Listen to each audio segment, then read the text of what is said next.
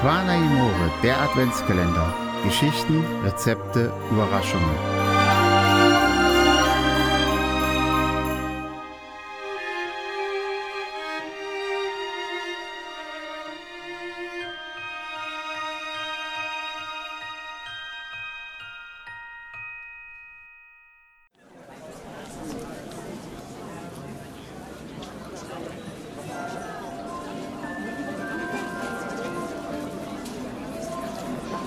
Julischka.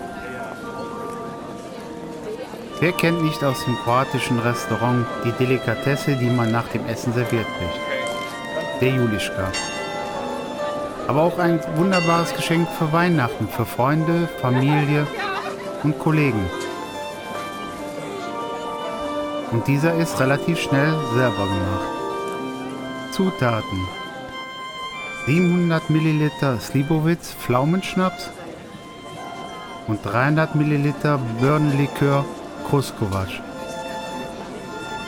Man mischt beide und füllt sie in dekorative Flaschen ab. So sind sie, sind sie ein Geschenk für jeden, den man gerne beschenkt. Vidimosi Sutra